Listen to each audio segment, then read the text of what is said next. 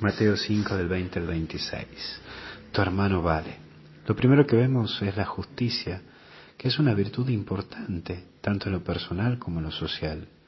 Implica dar a cada uno lo que le corresponde, pero por sobre todo es ser justos con lo que hacemos.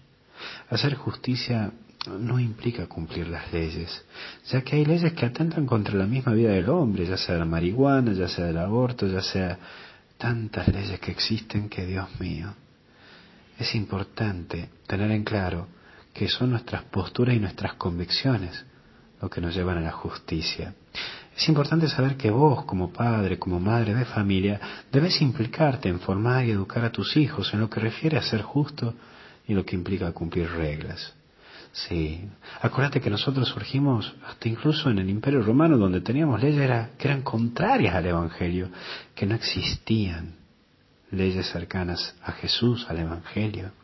Pero sin embargo, mira, ya venimos caminando hace dos mil años y seguimos anunciando el Evangelio, llevando la justicia verdadera y la paz a este mundo. Por eso, más allá de que leyes que estén contrarias a la vida o al Evangelio en sí, recuerda que nosotros ponemos vida y ponemos Evangelio en la ley del corazón de cada hijo, de cada hija, de cada nieto, de cada nieta, de cada sobrino, de cada sobrina, porque está en la familia la verdadera formación de la justicia. Tu hermano, nos recuerda Jesús que, que cada hermano es único, que cada hermano es irrepetible, porque cada hermano es importante, cada persona que va caminando por la calle es importantísima para Dios, porque todos somos hijos de Dios, todos, todos, todos, incluso el más pecador del mundo, ese también es hijo de Dios. Y es por ello que todos somos importantísimos para Dios. Dios quiere salvar cada alma. Dios quiere tenernos a todos con Él. Nadie crece pisoteando a su hermano, sino más bien se crece ayudando al hermano acompañándolo, elevándolo, dándole y devolviéndole la dignidad que se merece.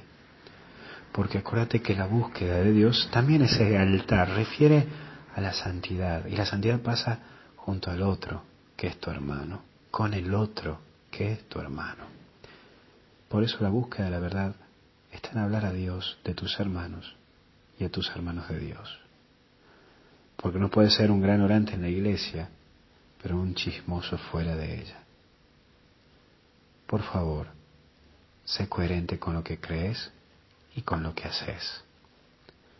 Que Dios te bendiga en el nombre del Padre, del Hijo y del Espíritu Santo. Reza por mí. Recemos juntos por la vida.